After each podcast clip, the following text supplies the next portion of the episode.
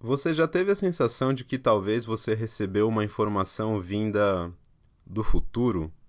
Talvez em um sonho, ou durante algum estado alterado de consciência, ou simplesmente através de uma intuição sobre algo. Bom, se isso já aconteceu com você, fique tranquilo. Pelo menos é isso que diz o pesquisador britânico de estados alterados de consciência David Luke. Eu tive a honra de participar de uma palestra organizada pelo Departamento de Psicologia da USP com ele, que também é professor de psicologia da Universidade de Greenwich. É difícil de descrever tudo que o David compartilhou com a gente naquela palestra. O tópico foi pré-cognição, definido por ele mesmo como transferência de informação vinda do futuro. Então a conversa de duas horas foi recheada de mergulhos nas pesquisas que ele vem conduzindo com estados alterados de consciência e como método científico vem sendo utilizado para a averiguação empírica de tais fenômenos. Enfim, esse episódio é um prato cheio para quem gosta da emergente fusão entre ciência e psicodelia. A conversa aconteceu em inglês, e apesar da baixa qualidade na gravação da introdução da conversa feita pelo professor Wellington Zangari, a apresentação do David está muito boa, então aproveitem aí.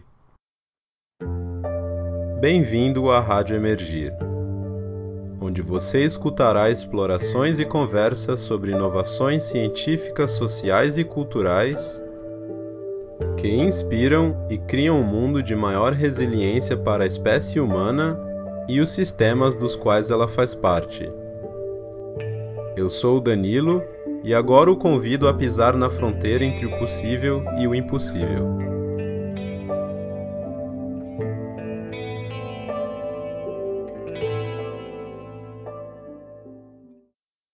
Eu quero dar novamente as boas-vindas para, vocês que já estavam e para aqueles que não estavam, e dizer que neste momento, nesta tarde, nós vamos começar a falar sobre um assunto absolutamente interessante e ao mesmo tempo polêmico. Ah, uma questão bastante controversa no meio acadêmico. Né? O nosso querido David Luke vai falar a respeito de precognição. Certo? Precognition. É, eu pedi para ele, não é, Ricardo, de modo estratégico, não utilizar esse termo, mas eu mesmo estou utilizando o termo para mostrar que é, a instituição, quer dizer, a universidade não está fechada ou alheia a esse tipo de experiências humanas. As pessoas experimentam os sonhos que elas relatam ser no futuro. Dizem que há certos, eu diria, eventos oníricos que se correspondem de modo, às vezes, muito preciso com, preciso com dados da realidade. É, a questão não é deixar de estudar ou estudar porque você assume a realidade dessas experiências ou desses processos supostamente paranormais. A questão é estudá-los naquilo em que o método científico permite estudar. Certo? Então, negar ou afirmar qualquer uma dessas é, atribuídas capacidades humanas não me parece científico antes de estudá-las a partir do método científico. Não é verdade? Então, o que o nosso querido David fazer é nos permitir uma perspectiva né, a partir do estudo de certas plantas que me parece muito curioso. Eu mesmo não tenho muita informação a respeito, vou, evidentemente, aprender muito com ele. Thank you very much. Thank you. Thank you very much for inviting me here, Wellington. Uh, I've no idea what you said. You could have said anything about me. I'm, I'm happy with that. That's great. So, um, did you want to turn it on? Yeah, it's, it's on. It's on. It's running. Okay, great. So, um, yeah, it's it's a great honour to be here at uh, USP. Uh, you're very lucky to have your own uh, Bob Morris. We had this famous professor in the UK who had this great lineage of uh, PhD students who then went on to other universities and then they started having their own PhD students and through this means uh, anomalistic or parapsychology spread throughout the UK and there's something like he had uh, like a family tree of over 60 PhD doctorates most of which ended up in other universities. Uh, I'm one of those uh, grandchildren of that lineage. So uh, you have your very own version here, and you're, you're very lucky. Of course, the university here is better than my university as well. So this is the the, the, the, the world's best centre for this kind of research. Um, so I'm going to talk to you about my uh, area of research. Um, I talked a little bit this morning about some anomalous experiences with uh, psychedelic uh, substances and talked a little bit about the, the science of that. You've missed all of that if you weren't here. Um, and most of my research, uh, so I did my PhD and I looked at uh, luck, beliefs about uh, luck. Do you know what I mean by luck? Like uh, luckiness, uh, chance, so how do you say in Portuguese? Exactly. Uh, and so, uh, but also looking at uh, precognition as a paradigm. That people maybe who are lucky, maybe actually having this uh, precognition. Uh, by precognition, we mean receiving information from the future, uh, not by normal means, not through inference or guessing or um, any of the means of prediction, but that the information transfer must be coming from the future. and this obviously horrifies most psychologists. It's a kind of, what do you mean precognition? And yet, uh, in physics, uh, the, the, the, the, known um, equations of physics that include time, uh, quadratic equations, all have two solutions. One is that time goes forwards, and one is time goes backwards. Uh, so this is uh, time symmetry in all the equations of physics, and yet, because of our experience of time usually only going forwards, we just ignore the, the time, reverse time solutions to those equations. But there's nothing in the law of physics that says uh, time cannot go backwards as well. In fact, it should go backwards as well. Um, so I can talk more about that generally, but I'm going to take you over to, to my research. So I became particularly interested in, in the use of psychoactive plants uh, because traditionally, uh, amongst indigenous people who use them, uh, people we might call shamans, we find these people all over the world in different indigenous communities.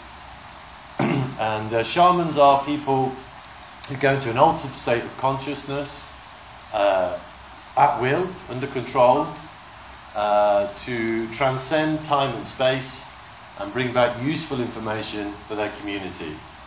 Uh, that may be um, the location of animals to hunt, or where their uh, neighbouring enemies are to go and fight, or the location of a lost object, or what somebody's illness may be. Uh, so they, they use this information, psychic information, in the name of their community. And they also do it to communicate with the spirits of, of nature. And we find these people all over the world. Uh, they, we call them shamans. The, sh- the, word shaman comes from the Tungus tribe of Siberia, uh, but anthropologists and researchers have applied it to people all over the world who, who have this same magico religious practice. practice. Um, we call them shamans, and they're different in different tribes. They have different names, but we call them all shamans. Um, and typically, the, the altered states that shamans will go into, uh, it can be any method. So it could be drumming, which is the, probably the most popular, uh, diet, or dancing, or dreaming. Dreaming is also very popular because, well, we all dream. Uh, and also drugs, and maybe sometimes death, but that's like a bit of a one way street. Uh, so the five Ds dancing, dreaming, diet, drumming, drugs. Uh, my interest is with drugs, which is, is not the most common technique, but we do find tribes all over the world who make use of psychoactive plants and occasionally animals. Uh, like the Concac use of toads in northern Mexico.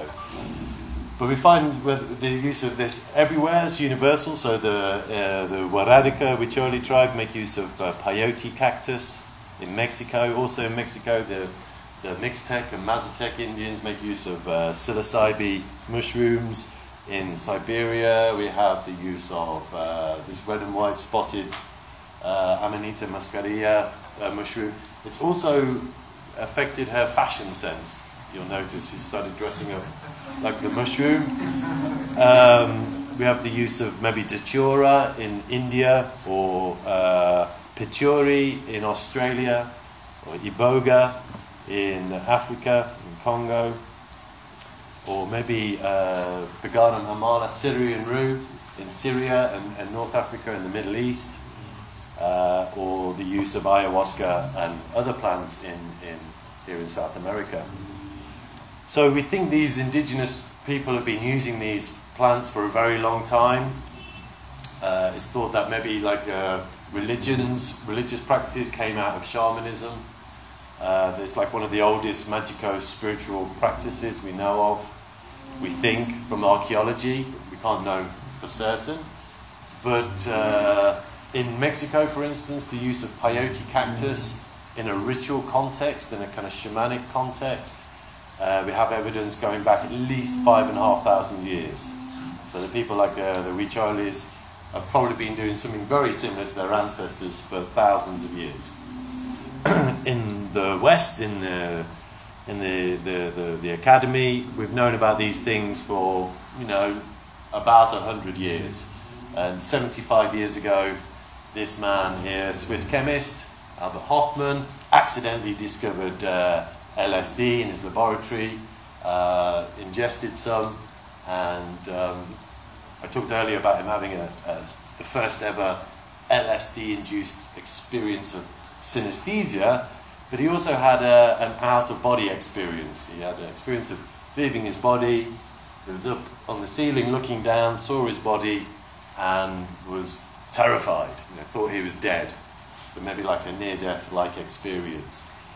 Um, so the very first people who discovered the, these psychedelic plants and, and uh, substances and chemicals always had their own story of a, of a kind of paranormal like experience. So Albert Hofmann had his out of body experience. Um, this man here, it, it is actually a man, looks like a little old lady. This is uh, Humphrey Osmond, who was an English psychiatrist. This is, when he was much older then. Uh, he was the man who um, he began doing mescaline experiments in 1950, looking at uh, uh, telepathy um, with a colleague.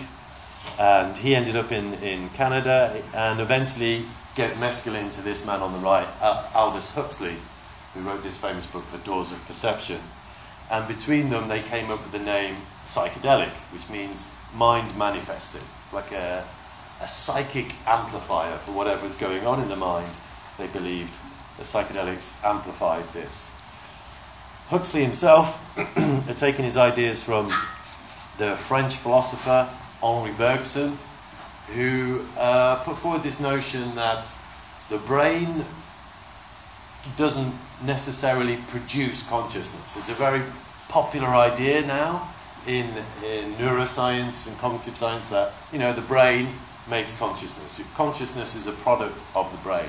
Henri Bergson philosophized that actually uh, the brain doesn't so much produce consciousness as the brain is a filter of consciousness. Consciousness is some other thing, uh, but your brain transduces it and filters it down for your kind of experience uh, in much the same way, although they didn't have television sets then, a television uh, transduces and picks up the signals of television transmissions of the TV shows, and then we'll show you the television program. But the TV programs are not made within the television. Uh, so, a, a, useful analogy.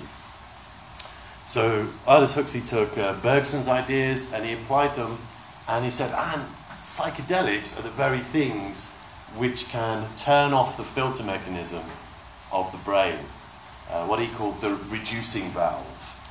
It says, and so the psychedelics open the tap of the reducing valve, allowing you access to mind at large, you know, consciousness with a big C, the kind of uh, everything experiencing, everything possible forwards and backwards in time, anywhere in the universe, any experience of psychical or a mystical consciousness. And I said that psychedelics did that.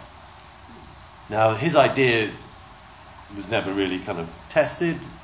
Uh, it's very difficult to test, but and I showed some slides earlier of recent brain imaging studies, which were done in London with people under the influence of psilocybin mushrooms, uh, and they showed that um, opposite to what you might predict, there wasn't any increases in brain activity with people on psilocybin. You're having this really big experience. There's no increase in activity. In fact, there was a decrease in activity in these key regions in the brain. And Robin Carhart Harris, the lead researcher, said seeing a decrease was surprising. We thought profound experience equaled more activity, but no. So this is uh, it, actually Robin didn't know about Huxley's reducing valve model, believe it or not, and I, I told him, and he's like, oh right, yeah, so that makes sense, and that, that sneaked into some later papers with uh, David Nutt, although he now doesn't really like that idea because he's very much of the, the belief that the brain produces consciousness. Nevertheless, Huxley's ideas have some support from this. Um, so that was the use of, of uh, psilocybin, psilocybin, which we get from the psilocybe genus of mushrooms, which weren't known to be psychedelic until 1953, when this couple here, uh, the Wassons, Gordon and Valentina Wasson, they went to Mexico. They'd heard there was a, a, a Mexican mushroom cult, and they, they found um, this man, Don Aurelio, the, guy, the old guy. And Don Aurelio um, performed a, a ceremony for them. Uh, they had to kind of travel, you know, several days with a donkey up the side of a mountain to go and find this guy in a very remote part of Mexico at that time. Don Aurelio did the ceremony. He took some mushrooms himself, and he told the Wassons two things about their son back home in, a, in, in the United States um, that they didn't know. Right? They didn't know uh, because one of them hadn't even happened at that point. Uh, the other one they just didn't know because they didn't know what their son was up to. So this guy told them two things about their son, which they didn't think were true. They got back to the States and they found out both of them were true. one of them hadn't even happened at that point. So Don Aurelio, either a really good lucky guess, or he demonstrated some kind of clairvoyant or precognitive abilities under the influence of mushrooms. So this is a very first encounter of Westerners with psilocybin mushroom use. Another paranormal-like experience. Um, now the Wassons wanted to find out, so what's the active ingredient in these mushrooms?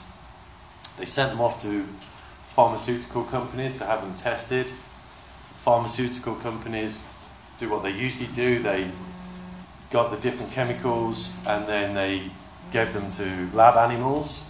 And of course, animals don't tell you very much about when they're tripping. Um, and some ended up back in, in the laboratory of this man in Switzerland, uh, who years earlier discovered um, LSD. And he did the sensible thing, he did a simple chromatography. Wow. I think I've got a message, I'll just turn this on. I'm getting a message. Uh, sorry about that. Uh, ooh, he, so he did a simple chromatography separation with the different alkaloids, the chemicals. He tore the paper into strips and he fed them to his lab assistants, who were humans, and he took some himself. Uh, a bioassay, as we call it. And uh, he was able to then discover what the active principles were.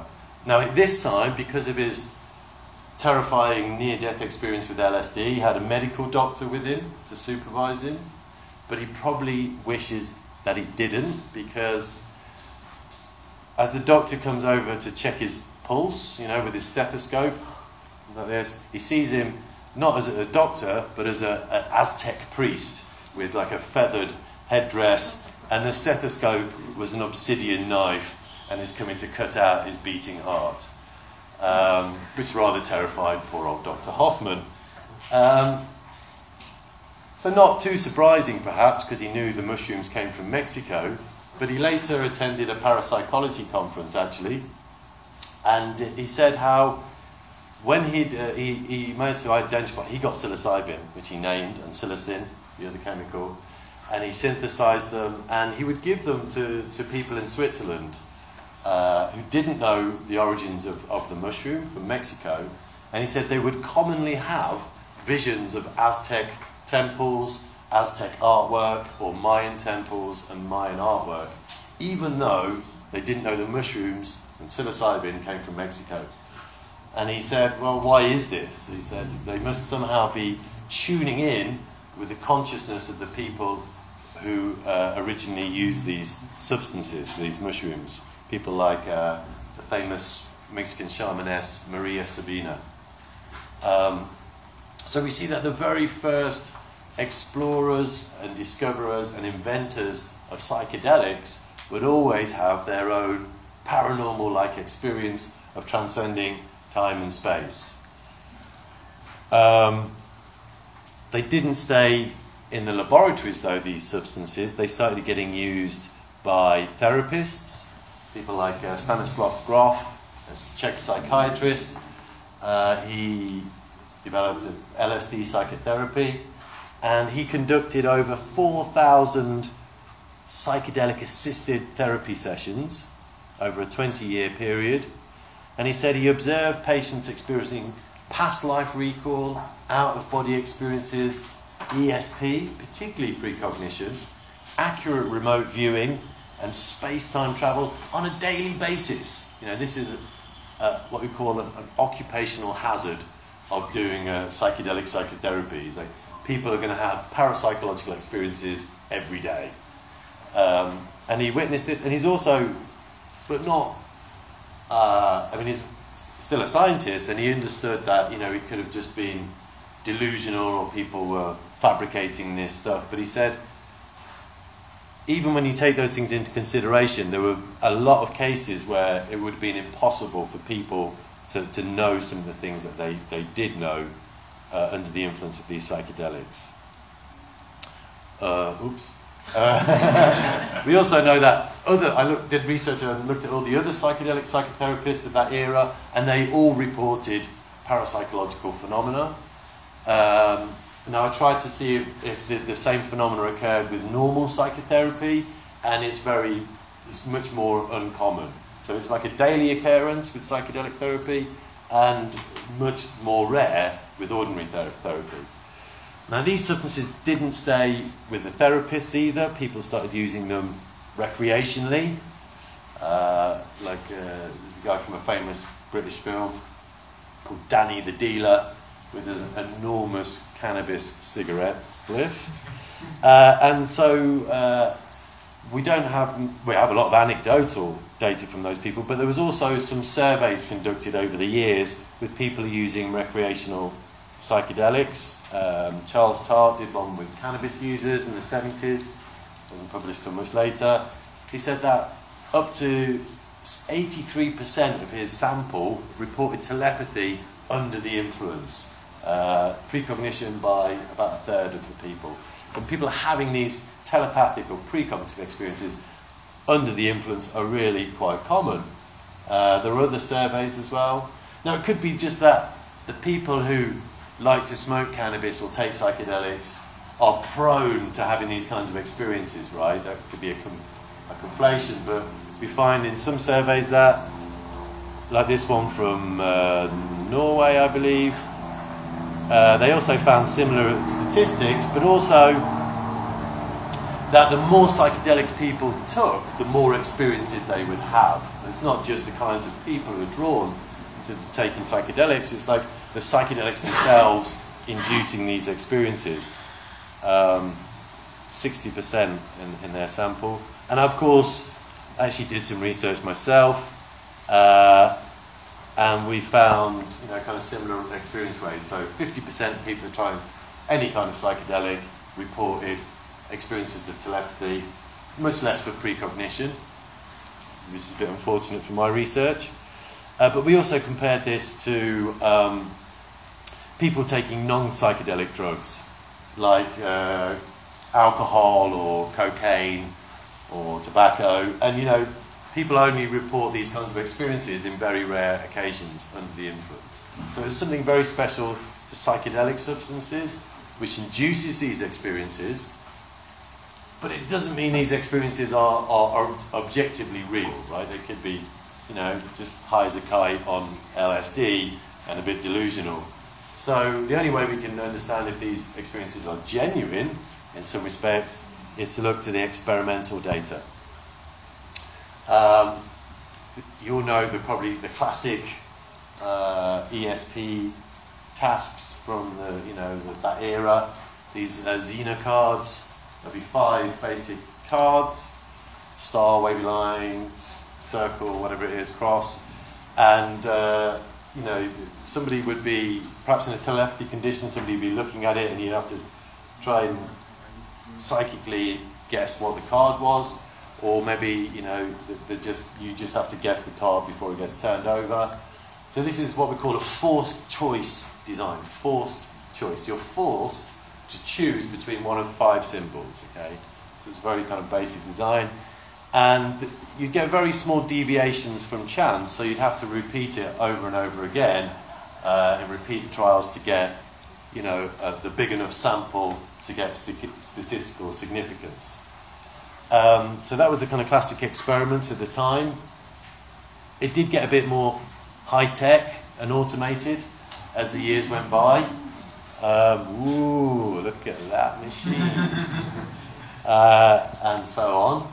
You can tell this must be like 1970s, I'm guessing by the, the head of the star and the smoking in the laboratory as well. Back in the good old days. Um, so, you know, there, there were some of these forced choice tasks, and some people did do, back in the 60s mostly, some experiments using psychedelics. They were mostly parapsychologists, um, so there was a number of experiments done, mostly with LSD. Some actually in Brazil with uh, ayahuasca more recently, and uh, some other ones with uh, amanita mushrooms and psilocybin. Um, now, all of these experiments actually not the ayahuasca ones, but most of the others, they all used uh, naive participants. So people had never taken a psychedelic in their life, okay, and then they get them their first psychedelic experience and they get them doing these uh, card guessing tasks, sometimes for hours. Uh, in the Tenochtitlan one, they did it for several hours. Uh, and, you know, guess what people said? Uh, it was really, really boring.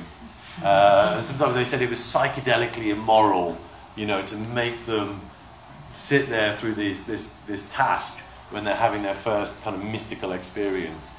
So um, those experiments didn't really show very much. Actually, they, they, were kind of they didn't have very good results. Um, but also, they didn't have control conditions. Typically, I don't think any of those had a control condition to see if people would perform well anyway under these conditions without psychedelics. Uh, there was never any placebo. And so we can't really say very much about those experiments, I would say. They were inconclusive. Fortunately, there, there are some designed uh, methods that are better for this kind of research, and that is free response. So, free response, like, you know the Ganzfeld technique? Some of you may be aware of it. So, you would be um, well, in the Ganzfeld, you, you just use sensory deprivation as your altered state. But you just kind of, uh, with, the, with the intention of, of getting the target, uh, you just kind of describe, you, you verbalize what you can see in your mind's eye. Okay? And the target could be uh, an object in another room, or a, a picture, or a video clip, or something like that. You just didn't know what the target was and you would just kind of describe whatever came to your mind. So it's a bit more free than the forced choice design. And so there was a number of these experiments done with free, free response. Uh, first one in 1950 with uh, psychometry. Uh, one with uh, mediums on LSD, Biosis in 1961. that particular one didn't work very well. They'd never taken any psychedelics, and most of five out of six of them were incapable of actually functioning. Uh, but one of them did very well at describing things in, in, a, in, another room. That was the target. They didn't hadn't seen the other room. They managed to describe the room very accurately. Um, the same in the psychometry experiment. Another one with uh, psilocybin, uh, clairvoyance task with uh, LSD and psilocybin, one with cannabis and psilocybin, a Ganzfeld study, uh, and a telepathy, some telepathy experiments as well. Uh, on the whole, those experiments were quite successful. Uh, most of them reported kind of some degree of success, uh, which is great. Okay, so we can all go home now. Psychedelic precognition and telepathy is, is real. Uh, the problem being, these were typically badly controlled experiments. Um, they didn't usually didn't have decoy targets, so you couldn't make any probabilistic uh, valuation of, of how likely it was that somebody got the target. So they were just doing it, comparing, oh, you said this and this was the target. Well, that's quite similar. So it wasn't really quantifiable success. They didn't have control conditions again, and there was no placebo. So, and in some cases, they were doing telepathy experiments with the person sat in front of them, um, which has problems in terms of sensory leakage. You know, the person could be just like winking or just like you know whatever. You could be non-verbal communication or something. So those kind of so the, the controls in these experiments weren't very good, but their, their, their findings were at least promising. You know because they got really nice associations, correlations between the target and the person's mental imagery.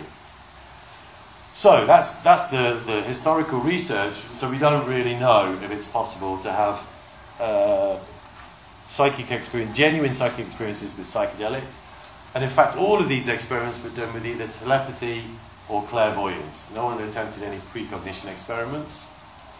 Um, the reason I do precognition research is because it's the only, it's the safest one. You can rule out sensory leakage if somebody's sat in the same room as you, you know. Um, and also, you can explain telepathy and clairvoyance by precognition anyway. It could always be precognition. I'm not going to go into. I'll let you think that one through, but um, the only certainty you can have between telepathy, clairvoyance, and precognition, you can only ever be sure that you've got a precognition experiment and rule out the other two. And also, they're the most safe uh, experiments to run because you can prevent sensory leakage. If you don't know what the target is until after you've made your choice, then there's no way you can cheat or have any sensory leakage. So, no one's done any precognition experiments. So I opted to do precognition experiments. Um, I was interested in, in the use of ayahuasca primarily. That brought me to, uh, to Brazil initially. Um, for those of you who don't know, ayahuasca is typically a combination of at least two plants, uh, although not always. Uh, one of which usually contains DMT, like chacruna, or Psychotria viridis. Uh, that's DMT molecule. DMT is a very potent psychedelic chemical present in the body, uh, in lots of most mammals. I think every mammal that we know of, or most animals, uh, most plants, um, but not fungus or insects. Um, and it's very, very intensely psychedelic. So they usually mix that with another plant, like ayahuasca vine is always, nearly always present. And that's because DMT, if you can eat, you can eat, you can eat uh, Psychotria viridis all day long, you can eat chacruna all day, nothing's going to happen. You're not going to experience the DMT because the DMT gets broken down in your stomach by enzymes uh, called monoamine oxidase. If you mix it with ayahuasca, however, ayahuasca contains chemicals called monoamine oxidase inhibitors. So they inhibit the enzyme in your stomach, allowing DMT to get to your brain and become active. They're also psychoactive by themselves as well, uh, uh, and, and, probably in a similar way. Um, and so when these alkaloids were first, they're known to occur also in Peganum harmala, Syrian rue from North Africa. And they're now, they're now called harmaline and harmine from the harmala plant. But when they were first isolated by chemists about 100 years ago in Colombia, they were, it was, they were called telepathine. They're called harmine telepathine. It was the first ever chemical named after a psychic experience. uh, largely because the most of the discoverers and explorers who came to South America and tried ayahuasca had an experience whereby, you know, the chief would suddenly go, "Oh yeah, the chief in the next village has just died," uh, you know, and then they find out afterwards. Or uh, another occasion, the guy had a, an experience whereby he, he realised his own father had just died, and it was later to them uh, prove it when he got out of the jungle. He got a telegram. So not, there would often be these kinds of actually clairvoyant experiences that would occur with ayahuasca, and so the chemical was named telepathy. So I thought this is a good substance to study. Um, so I started my first experiment. I was wondering what measures to look at, the, the, the depth of someone's alt state of consciousness, how easy it was for them to visualize. These could all be moderating factors, any prior beliefs about uh, psychic abilities, uh, prior experiences, and their previous drug use. This is, pro- this is very old slide. My progress so far. I finished this research a long time ago. Uh, I went to four ayahuasca ceremonies here in Brazil and two in Ecuador. Um, I did a number of pilot sessions beforehand and I ended up with 29 participants in the ayahuasca edition, and then I had 11 controls. Um, but only uh, 20 of the ayahuasca participants had full data that I could use. And these are the results. I should tell you what the experiment was, first of all, actually. I'll tell you the results in a minute. So, this was the basic experimental setup. Um, so, people would see they would close their eyes and try and visualize a fractal pattern. Uh, and then they, one of these would be the target. They would then see these fractal patterns and they had to decide which one was most like their mental imagery. Um, now this task actually, so, and then they would repeat the task a number of times, and there was people on ayahuasca, people not on ayahuasca, people before ayahuasca, um, and so on like a matched pairs, repeat measures. But I have to tell you about the origins of this experiment. So the original use of this experiment was for my PhD the, uh, thesis uh, and beyond, looking at it as an unconscious task. So the idea was you would show people these four images. You tell them they're going to do some task, but you're going to do a, uh, some side task later. And this was just a practice task for something else. And you tell them it's a practice preference task. You just have to say, which one of these four images do you like the most? Yeah? And you get them to respond very quickly. Show them four images, they go, oh, I like that one. They click next button. Another four fractals would appear. They go, oh, I like that one. Click the button. And they do this repeatedly. Every time they made a selection, the computer would select one at random afterwards as the target. So we have this independent selection at random after the event. Okay? And so if the, the idea is to, if they get a hit, if, they, if the person making the selection chooses what the computer is going to select as a target. But they don't know it's even a psychic task, right? They're just, they're just doing a preference task. So why would people even be psychic in that situation? Well, the idea is there must be some uh, that uh, these um, this phenomenon, if it's real, is, is is very subtle. It's unconscious, and it must be useful. And so, if it's useful, it's it's part of our evolutionary development. And so, therefore, there had to be some kind of reward or punishment involved for people to be successful at this task. And in this case, the punishment was one of these boring cognitive psychology tasks uh, called a vigilance task, where they get you to you look at numbers that you get every uh, second the number or half second the number changes, number between one and nine, and you have to like follow it. And every time you get three odd numbers in a row or three even numbers, you have to kind of click the button, and it just goes on and on. And you're like, Ooh. I discovered this doing a research project uh, testing hangover cures. Uh, it was really awful. Anyway, um, so that's the, the punishment. Um, and if you got it right, well, we had to try and find something that was universal that everybody would, would enjoy. Uh, and in the later studies, we used um, cartoons because you know everyone likes to laugh. But you know, obviously, cartoons aren't necessarily quite universal. They're not funny to everybody or whatever. But it seemed to be something neutral because what I originally used was erotic images, um, which um, yeah, was a little bit harder to get through the ethics department. But uh, and the idea was not only did you get a reward of punishment. So if you did better than chance, you'd get the, the reward. And if you did worse than chance, you'd get the punishment. But if, depending on your score, like the better you did, the more erotic the images got. And the, the worse you did, the longer the boring task went on for. Uh, and we also gave people the choice of what gender they wanted to see as well, of course, uh, beforehand.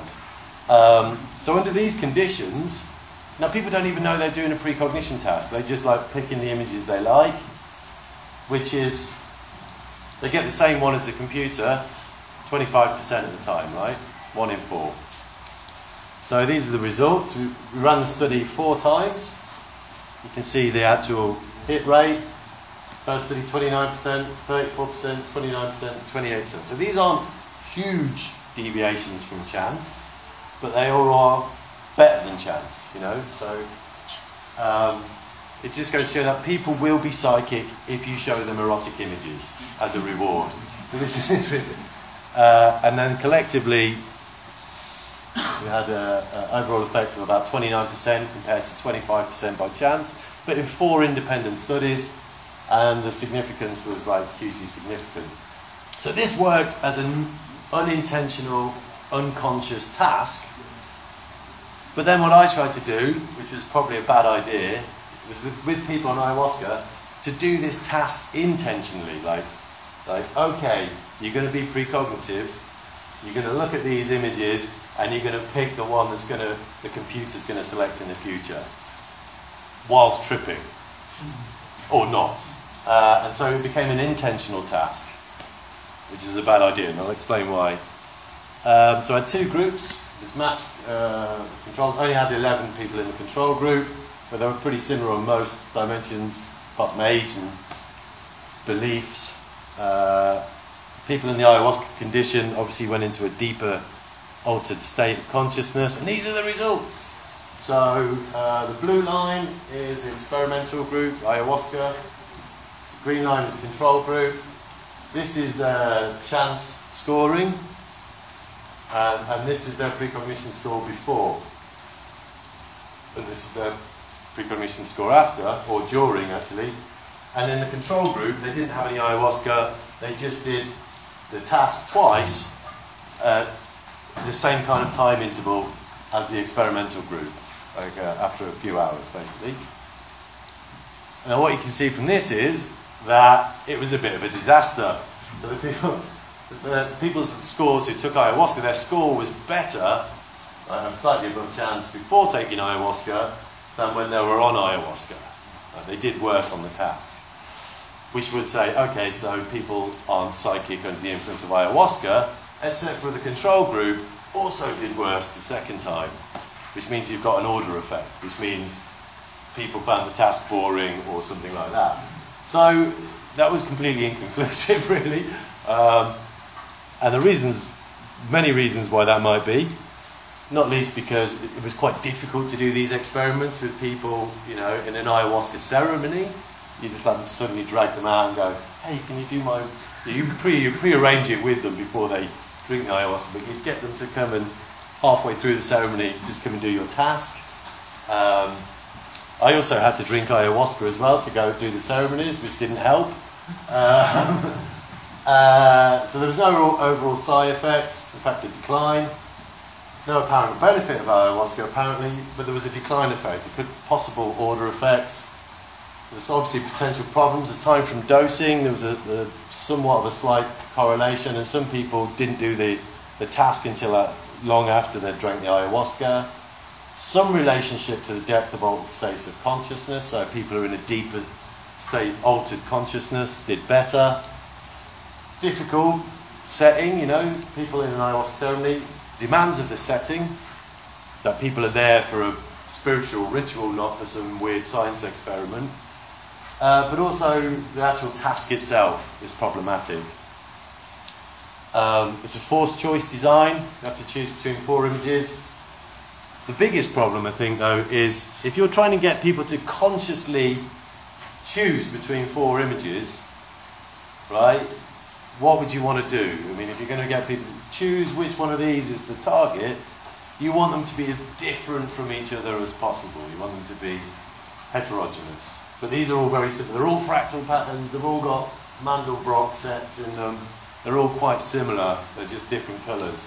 So this is a really difficult task, even if you're not Hisakai on ayahuasca.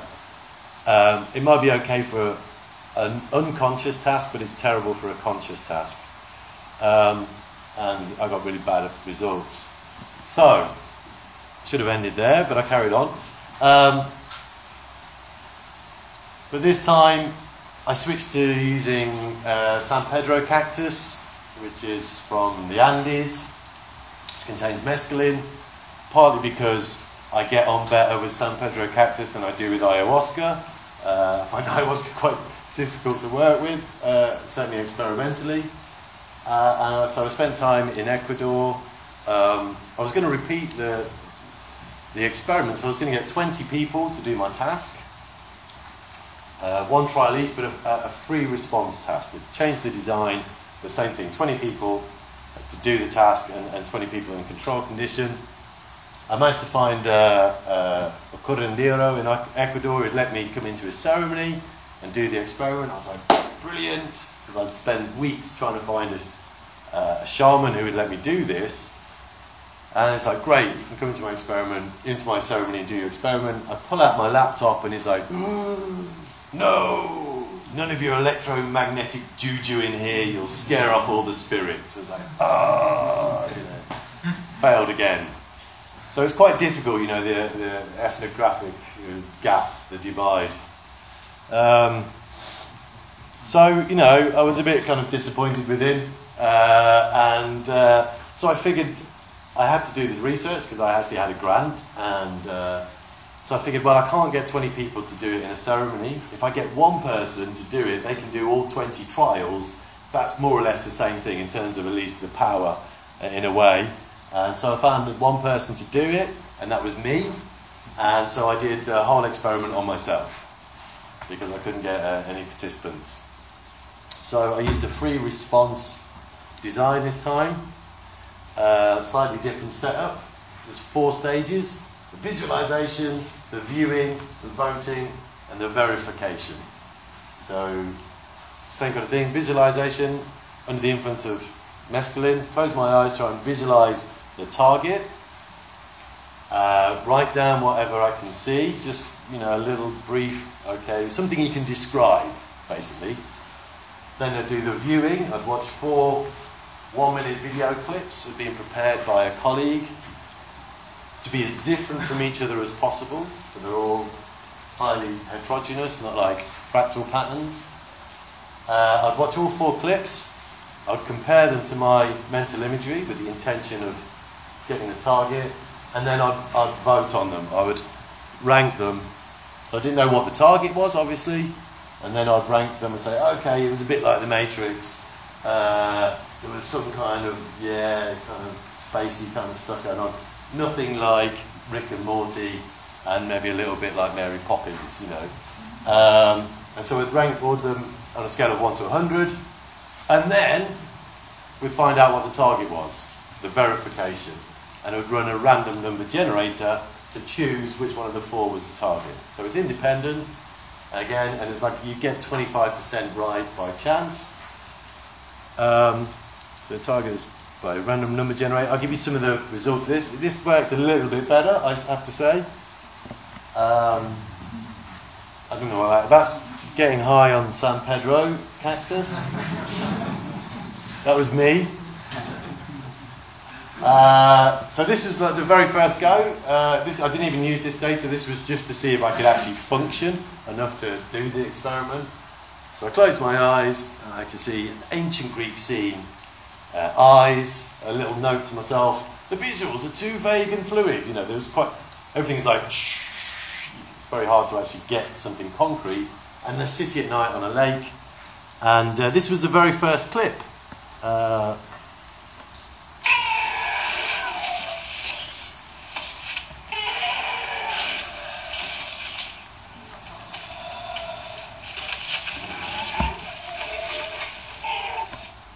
I could watch that all day. Um, I nearly, and that's what happened. It finished after a minute, and I was like, like this gripping the desk. Oh, what happened?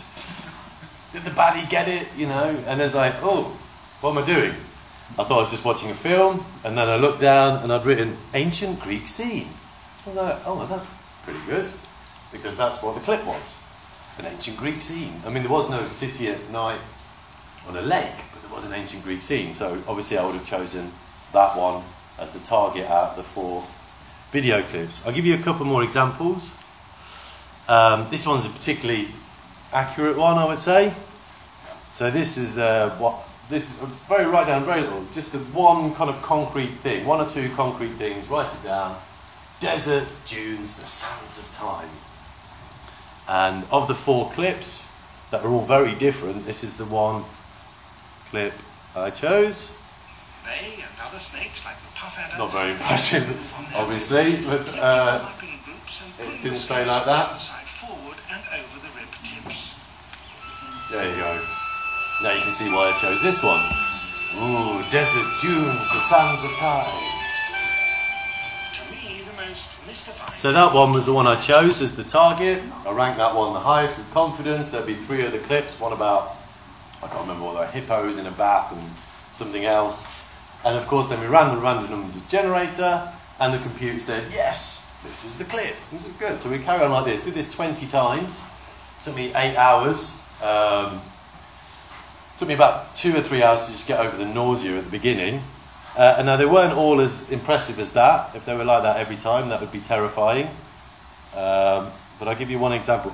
So this last example is they would be typically more like this. So they wouldn't be like you would say desert dunes and you'd see desert dunes. It would be more thematic. You know, they would be like uh, more symbolic. So this one was uh, that's just the time I did it. Rotating like helicopter blades, space, more mechanical stuff, spacecraft, space skeletons. That was one vision, and then I had another one: water submarine, a big rig but underwater. So I wrote that down. I watched the four clips, and this is the clip I chose. I think it is blasted. They're coming through! So like uh, space, space, more mechanical stuff. I mean, it's the Death Star, right? I mean, it's like a whole planet made out of mechanics, spacecraft, space skeletons. Anyone? Look, has it ever occurred to you that stormtroopers look like, you know, it was like they're going, oh guys, we want to make some kind of futuristic skeletons, and they came up with stormtroopers. And then what's he fumbling around with in his utility belt? But what has he got? He pulls out a grappling hook. Get on with it, Luke. And there you go. You see that looks like helicopter blades. Can pause it, it looks just like a helicopter. And then he kisses his sister, which I did not predict. Um, that would have been astonishing, and they escape to freedom. You get a lot of action in one minute, don't you, with a Star Wars film? And so that for me, uh, thematically at least, you know, I didn't see, oh, it's that clip from Star Wars, but I did see like all the elements of that clip, apart from him kissing his sister, in there. So I chose that one as a target, and of course, the computer said yes. Uh, if you don't believe me, that stormtroopers look like uh, space skeletons. Here's some drawings I found on the internet of Day of the Dead stormtroopers. Um, see, it must be real. The results of the experiment, please know, were significant. So I scored uh, only direct hits of 40% rate, which is a bit better than Ganzfeld. Uh, but I did the analysis by sum of ranks because I had this rank data and it was um, quite happily significant. Um, so I was quite pleased with that. Uh, I did a controlled condition afterwards uh, where I wasn't on mescaline and I did a number of the, the tasks. I did tw- 10 trials. I I got a bit bored. And uh, but that was that was pretty much exactly a chance. Now, obviously, this isn't ideal because that's not a placebo condition; it's a control condition. But I know that I'm not under the influence of the mescaline, so it's not a brilliant control. Uh, but it's also very difficult to have a placebo condition in a psychedelic research because you almost certainly know you're tripping when you're tripping. Not always. In the John Hopkins research with psilocybin, they had some people had mystical experiences just with the eye shades and listening to music. Not many, but occasionally you do get someone. So uh, it's very difficult to have a placebo control, especially when you're the experimenter as well. Um, there was no relationship to any of my indices, my kind of my predictor variables, measures. Um, but there is some insights you can get from doing it. I, I, haven't proven that you know you can be precognitive with, with psychedelics with mescaline, but I think it's it's useful process to do, especially self experimentation, because you can learn a lot from it. You can learn a lot about psychedelics as methodology amplifiers. You know, so whatever you're doing in your ESP task, if you're doing it on psychedelics, you've got the volume turned up, so you're very sensitive to emotional content in films. I found a couple of the video clips are supposedly not emotional. I found them a bit like, ooh, that was a bit spooky. Um, difficulty maintaining sanity and direction as a participant experimenter when working alone. Yeah, but that was one of the problems. uh, I started talking to myself quite a lot, uh, which didn't really help. It's like, oh no, you know. San Pedro lasts for about 12 hours. Um, yeah, could probably do with some company. Uh, six hours continuous testing was also too long, very tiring. Uh, but however, the process of, of, doing this research was, was much more engaging and fun under the influence of mescaline, I can tell you that. Uh, also, there's some benefits as well that it can help with uh, this kind of research. First person we can transcend ethnocentrism, pragmacentrism, and the Pharisee. That's a lot of big words. Uh, so, like um, thinking from a kind of Western confined world viewpoint, you're, you're actually engaging with the kind of worldview of, of your indigenous shamans by taking the substance.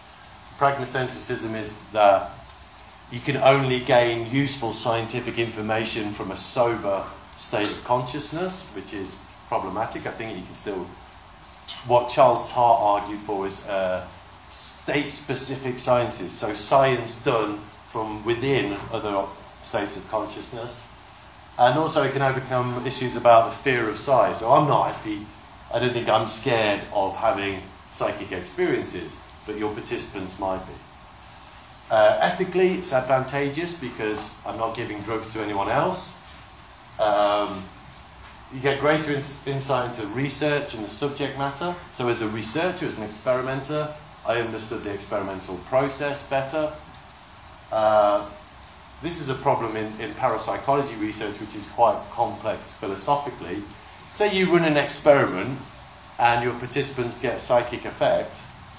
Um, was it was it your subjects who got the result, or did, was it you as as the experimenter? You know, choosing when to press the button to start the experiment or whatever it is? Is it the experimenter's own precognition or psychokinesis which is getting the results?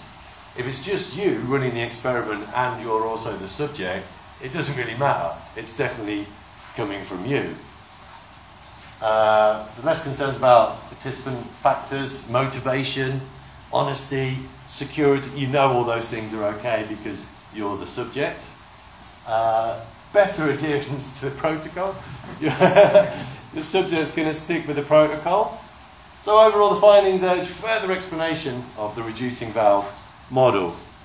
Now, luckily, we've got a bit of time still. Um, I didn't just leave it there. I, I, so I think I found at least a experimental protocol which can work. So the process is, is good. Uh, it just needs to be replicated, independent replication, preferably. Um, not necessarily on yourself, but it can be. And you know, I urge anybody to replicate my study. I'll give you the materials, the video clips. That is not the cactus. You have to find your own cactus. Um, But I did have the opportunity to, to replicate this in a slightly different way in an experiment we did with, um, as I said in, earlier this morning, we ran a, a, a clinical drug trial with LSD with top level scientists from Oxford and Cambridge University, uh, two thirds of which had never taken any psychedelics before, and a third of which had taken some psychedelics. So we used the ones who'd taken psychedelics, and we also did this precognition task with them. We didn't tell them it was precognition. We told them it was called visualization and projection task. So you try and visualize and project, like project what the target's going to be. We didn't mention precognition. Um, so they, were, they had a, uh, uh, a, placebo condition. Oh no, they didn't have a placebo condition in this trial. The ones with the, uh, the naive scientists did. But they did, so they had a, a pre-dose session and then a dose session so they'd do it once on LSD, but they'd do it before that without LSD. Uh, this is pure laboratory, clinical human grade LSD of the highest quality, uh, 50, 75, 100 micrograms. Um, we had 13 subjects and only one female. Again, it's the same free, free response precognition design. Design is exactly the same, but there's a before and during condition. Um, so we'd run it in a clinical drug trial centre. We had three subjects at the same time, all under the influence of LSD, and each one of them had a sitter. We'd have their own, have their own little ward, and we'd have our little control booth, and there they are, um, thinking about their research problems, um, mostly. So, 13 trials, well, 13 participants, one trial each, one before, one during LSD. Delighted to say I got significant result. Um, I'm not so delighted to say it was in the opposite direction. So this is them uh, before LSD, completely at chance scoring, not significant. This is them on LSD, significant, even with 13, just 13 trials, which is pretty impressive. But in the opposite direction, look how many people rank the actual target bottom. Only one person actually got the target right out of 13 people. So significant in the wrong way, which is really annoying. So how do we account for that? Uh, and there was no difference between the groups. Um, yeah, I mean, again, it could be possible order effects. I found order effects in the ayahuasca study. So they do, they always do the, the LSD condition is always second. Uh, so there's, a, there's, there's clearly a decline effect, but is it the LSD or is it the repeated measures? I don't know. Um, uh, so I looked at the, the personality variables, and that, that proved to be quite illuminating. So there were some really nice, strong correlations between their personalities, variables, and their scores. So the, the relationship between the score and neuroticism, there was a negative uh, correlation between neuroticism and their score. So those who were more neurotic scored worse. Uh, those who were more extroverted scored higher, and those who were more open to experience scored higher, as you might predict. Okay, so people who are more kind of less neurotic and more open and outgoing did better. Trouble is, for scientists, is they're mostly neurotic, introverted, and not very open to experience. so they probably weren't the best test subjects. Um, that might be part of it. It could be order effects as well. Um, in fact, of the whole sample, nobody believed in precognition apart from the one guy who got a hit. I don't have that, I didn't give them a measure, that was just from talking to them. They were all very hard materialist reductionists who didn't believe in crazy things like precognition. So maybe it was a, an unconscious blocking effect. Maybe they didn't want to get a, a positive score, you know, so they all chose the actual target and ranked it the least. In any case, I got a significant result. Uh, and there was a, a, correlation between the dose and their visualization score, as you might expect. But in the opposite direction, this is also quite puzzling. So those who had the higher dose found it harder to get mental imagery, to visualize the target. I don't know why that is. Okay, so the LSD one is, is kind of making things more complicated. It could be personality factors or maybe another order effect. So I've just started another study, this time with DMT, dimethyltryptamine. It's a field research project. People um, supply their own DMT. We go around to their house. Uh, we give them a bunch of measures before. They smoke DMT. And when they're just kind of leveling off at about, like, we, we ask them an intensity score. So every minute we ask them, on a scale of 1 to 10, how intense is the experience right now? Um, typically, the first minute or two, they don't respond. or if they do respond, they'll go, 10! Even though we tell them, if you can say 10, it's not 10. Yeah? Because if you can say 10, we're reserving 10 for you're so dissociated and high, you can't actually speak or know who I am or who you are. Okay? Uh, so they either say nothing or they say 10 for the first couple of minutes uh, when you ask them. And then after about 10 minutes, they've leveled out. When they get to about a 3, we then get them to do the precognition test. We, we tell them in advance what we're doing, and they say, when you get to a 3, we go, and then we go, okay, now try and visualize the target.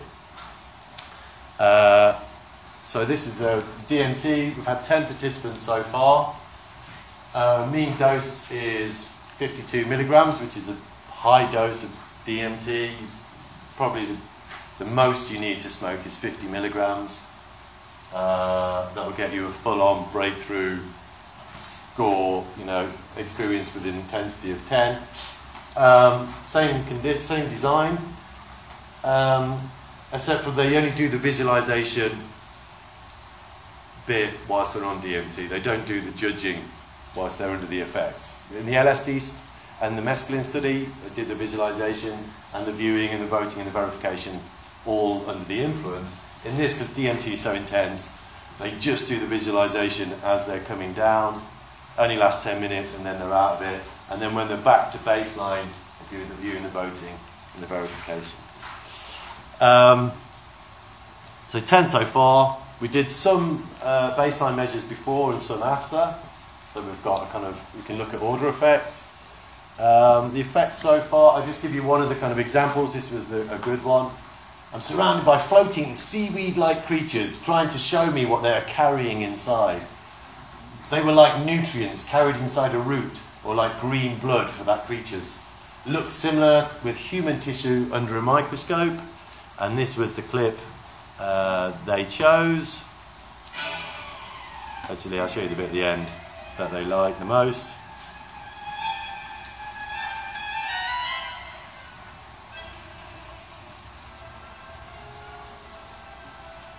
So this is actually human DNA, not under a microscope, but kind of animated and amplified. Uh, and then they, we asked them like if they made any associations with the particular videos, and uh, me stop that again. They said, yeah, the human tissue that I saw in the trip was very similar to the last part of that clip, where the circular cells were moving and creating other tissue, and also creating beams of light. You might like that one, Ricardo. Um, I don't know where they got that from, but DNA actually does release photons. So anyway, the, the results. Uh, this is uh, scores. This is uh, how to explain this. Uh, it's it's a kind of like a Z score of their rating. So you take take their actual score that they give to the target, and you um, it's you make a ratio relative to the other scores they gave to the non-targets. So if they scored the target 100 and the other ones 1, 2 and 3, then you get a bigger score than if they are all about, you know, if they are all 1, 2, 3, 4, or 49, 50, 51, 52. So you get, the ratio is relative to their scores for the non-target clips, uh, and you get it on a scale between 0 and 0.1, 1.5, or above chance or below chance the scores are negative. So this is the zero, no, this is chance probability, this is them on DMT, and this is them not on DMT. So looking promising so far. We've only had 10 subjects, uh, but the results are looking very positive. Uh, I'm probably going to, I think I've run 20 subjects, I think, at this kind of level. That's the plan, and hopefully, well, we'll see. Problem being, Um, these are the order effects. So this is uh, if, this is when they do the task first. So sometimes they did the task before the DMT and then on DMT. Sometimes they did the DMT. They did the DMT and then they did the, the second task. And these are the order effects. So if they did the task first, they always did better. And that effect is slightly bigger than the, the DMT effect, but independent. And if they did the task second, they did worse, which is what I found in my previous experiments as well. If you break it down by substance and, and order, so this is when they do non-DMT first, and then DMT first, and this is non-DMT second and DMT second. So there's quite a big order effect, but also a DMT effect independently. So there's both. Um, you can see how that affects their confidence as well. So I'm trying to think, well, why, why, why do they do worse the second time? I mean, is it like a motivational thing, or a confidence thing, or are they scared if they got it right the first time, they don't want to get it right the second time because that'd be weird, or they don't want to ruin the experiment? Uh, and we've got a genuine DMT effect, it seems, but also an order effect. So I looked at their confidence scores. How confident do they rate the clips before and after, the first and second time? Um, and it seems their confidence, this is DMT, non DMT, trial one, trial two. So they're certainly their confidence reduces in the second, second time they do the task. They don't rank the clips as confidently. Uh, so there is a motivational factor, but it's also um, it's more in this condition. So there is still some, yeah, still some effect of DMT on the confidence, but also big order effects on their confidence, bigger order effects on their confidence. Um, and then we looked at their visualize, how easy it was for them to visualize the target. Clearly, it's easiest when they're on DMT. Uh, however, there is an order effect as well in how easy they found it to visualize the target, which is peculiar. I don't understand why they found it harder to visualize the target the second if it was the second trial. So there's some motivational factors at work, I think, as well as a DMT effect. But there's definitely a DMT effect, uh, it would seem so far. Um, so preliminary findings, probable order effect of DMT. Order effects slightly more pronounced than the drug effects. DMT enhances visualization ability, as we'd expect, but the order effects also affect visualization ability. Uh, the effects on confidence ratings are primarily due to order as well. No apparent effects of dosage, so it didn't matter, dose didn't have any relationship to their scores. However, the dose is kind of irrelevant because they all did the task as they were leveling out, just when they got to a kind of intensity of three, just like once they could kind of think again, you know, uh, then you get to do it. So they're all doing it at the same kind of intensity, regardless of dose. So interpretation is the expected DMT effects are merging, but there's a decline effect there, and it could be due to psychological effects, such as demotivation or a fear of psi. And they could be scared of actually getting a score. So overall, in, just like in summary of this mode of research, then, um, what can be gained from studying exceptional human experiences or anomalistic experiences clinically, psychologically, neurologically, and in ontologically? Um, what we discover is these experiences are relatively common, especially with psychedelics, but they're common anyway. They're not necessarily delusional. Okay, just because you think you've had an experience of predicting the future doesn't mean you're necessarily bonkers. That's a technical term. Um, you know what I mean by bonkers? Crazy. Uh, may be useful for personal transformation as well, so people may grow from these experiences. Um, it may help them just understand the universe in a different way, their relationship to it. Psychedelic induced experiences can inform our understanding of the neurobiology of, of these experiences, of, of all uh, paranormal, psychological, exceptional experiences. Uh, the research can help us understand the full spectrum of psychology, because most psychology you learn about in university is like normal psychology, personal interaction, personality, clinical psychology, pathology, what happens when things go wrong, but you don't get all the the weird, extra, exceptional stuff. You know, we need the full spectrum of human experience. Uh, may give us insights into the nature of reality itself, ontology. Maybe time does go backwards. Did I say that already? Um, and can give us repeatable means for exploring consciousness and the mind-body problem. So, yeah, that's my summary. Thank you very much.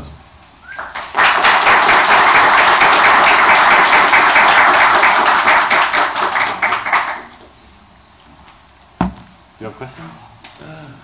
Questions? Yes. So on the ontological dimension of this whole exploration, what is sort of like the current uh, theoretical framework that gives context to all of this very weird findings all around?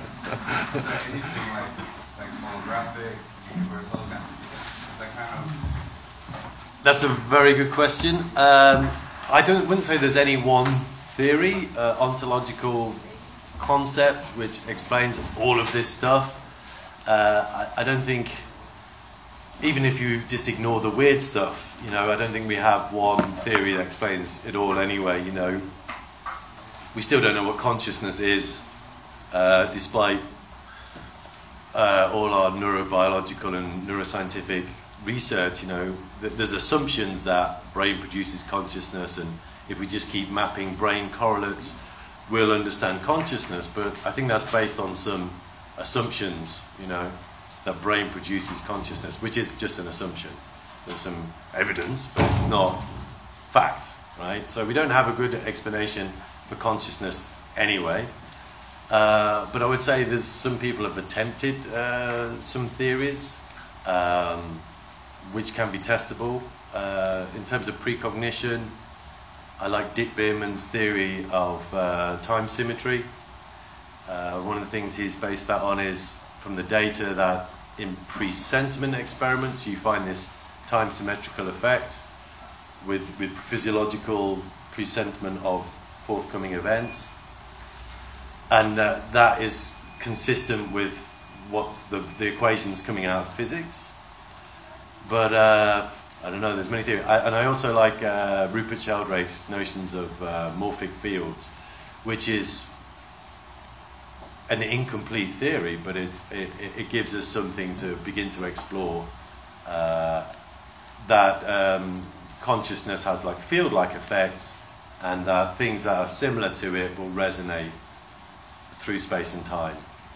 Uh, how it occurs and where it is is anyone's guess, but it's it's a way of conceptualizing this kind of phenomena, uh, which which kind of extends consciousness beyond just brains. So maybe you've got some answers. I, I want to, Yeah. ask you one methodological question, but uh, about interpretations of the data. Mhm. Uh, how to control the expectance? Uh, because the, the ritual condition, Mhm. someone drinks something and expect to something like the physiological changes. Yeah. How to control this this kind of thing? Because, for example, hypnosis condition or GMIT condition Mhm. is like a ritual. Yeah, absolutely. How to control the expectance in this kind of situation? It's very difficult because you, it, it's almost impossible to have placebos in psychedelic research. Not completely, but it's very difficult. So you can't have a sham condition. You can't. It's very hard to avoid expectation. There is one paradigm they used at John Hopkins in their psilocybin uh, mystical experience and other research, and that is that you tell the person that they may be getting a drug or a placebo, but that it may be one of a number of drugs. you may be getting amphetamine, you may be getting psilocybin, you may be getting caffeine, or you may be getting a placebo. So there is an expectation of something happening, but you don't know what exactly. So, uh, however, even with that control of expectation, nearly everybody is able to unblind themselves. You know, they, they nearly always work out at some point they have a psychedelic. So in our study with the scientists, we had a placebo. We didn't know it was double blind. Um, we had our scientists lying there, but they're just lying there, and they've got eye shades on, and they're listening to music, and we didn't know if they were tripping. It would usually take about three or four hours before we worked out, and it usually happened when they got up to go to the toilet the first time, and and they're walking out of the room, they go to the toilet, and you're looking at them, are they, aren't they? And then they would come back like, ooh, you know, they looked in the mirror. They're like, oh my God. so if they're not doing anything, it's very difficult for the experimenters to tell actually. Um, and it can be very difficult for the participant to know as well. They didn't know either until about three or four hours in, by which point they've been tripping for two hours maybe. So you, you could maybe do it at that point if you had some task. But as soon as you take your eye shades off and interact with the world, you, you kind of know something's not right. But it's very difficult. It's crucial Yeah, because for the nature inferences. of the phenomena or process yeah, is blind for us. Yeah. so in that in, in that respect, I would say these are all this research is preliminary. I mean, it's just really to see if the process, if, if it's worth continuing with with uh, this line of, of research. But ultimately, yeah, you want to find a way of having a, a true blind, double blind condition. But for now, it's just uh, proof of principle. Alguém teria mais alguma pergunta? Fazer em português e aí. Posso ler em português? Pode, sim. Ah, acho que tem um mistério muito interessante, né? que Nós temos esses neuroreceptores, né? Especialmente There is an interesting mystery. mystery. We have this neuroreceptor. Seria, seria isso? Ah, e, e é, é interessante ver que nas plantas essas substâncias não têm função nenhuma, né? The substances have no function In the plants. in the plants. É, e e, é, quando a gente tem essa experiência, né, ela é, acaba despertando N formas de interpretação da But realidade. when we have these experiences, it, uh, a series of experiences emerge. When we ha- have this substance, a series of experiences emerge. E eu queria saber se isso é importante para o ser humano, né, desse século agora da escassez, né, essas experiências elas completam a, a, a mentalidade humana dessa, desse século. assim. What is the importance of psychedelic experiences to people from this era, from this time, contemporary uh, era? Uh, that's a I good question. I think he's probably asking uh, the importance of this experience in com- because in, in ancient times, these experiences were common in certain cultures, and, and Uh-huh. also today in more pre-industrial cultures. So, what is the importance for for Western? Well, I think, uh, uh, I mean, psychedelics in themselves are neutral uh, to some extent, and I think people can project a lot onto them, you know. So for, for psychiatrists, they're ways of treating depression, or for hippies, maybe a way of connecting with nature, or for people, for ravers, they're ways of like having a good- time on the dance floor. So uh, I think there's many different uh, things that they give people. Actually, uh, they can be for healing for other people. You know, um, but if you look at the kind of effects of them, then you can maybe say how they affect people. Um, and so they have a lot of a wide variety of effects as well, and that can be spiritual effects. You know, they can make people more spiritual, more mystical. Uh, they can have healing effects. They can help people deal with psychological conditions, even physiological conditions. We're finding lots of physiological advantages to uh, psychedelics, uh, anti-inflammatory, immune system modulation, anti-tumor, uh, neurogenerative, so the, the uh, neuroprotective. There's lots and lots of new physiological effects we're discovering. Um, but also, um? I think also, uh, I mean, my research is taking me down uh, ecological avenue of asking these questions. So, how does it change people's attitudes to nature? Uh, and in my survey, I found everybody who took psychedelics felt more connected with nature. Uh, most people felt more concerned because of their psychedelic experiences about about the ecosystem. Some people felt less concerned, interestingly, a few, a small percentage. Uh, most people also, not just their attitudes, but changed their behaviors.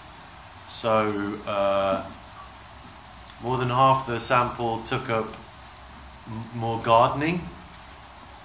For some reason, this is in England, we, we like gardening anyway, but it made half of the people who took psychedelics did more gardening as a result. This is like headline news, you know, these are dangerous substances. People will start gardening more. uh, more than half the sample changed their diet. People like uh, vegan, vegetarian, raw, organic, local, this kind of thing. Uh, and even some people, and then ecological activism, recycling, uh, increases in all these behaviours, and even people changing their career. So I had 16% changed their career to something more ecological. Uh, to give you an example, two people quit their jobs and started doing PhDs in botany. So, like, uh, so these things can have, uh, which is great. They can have many reasons. I mean, um, why we in the West are taking them uh, for curiosity, for spiritual development, for healing, for growth, for nature connection. It, there's many reasons, I think. Uh, but you can see the effects they have. Yeah. Um, I will try in English. Okay, go for it.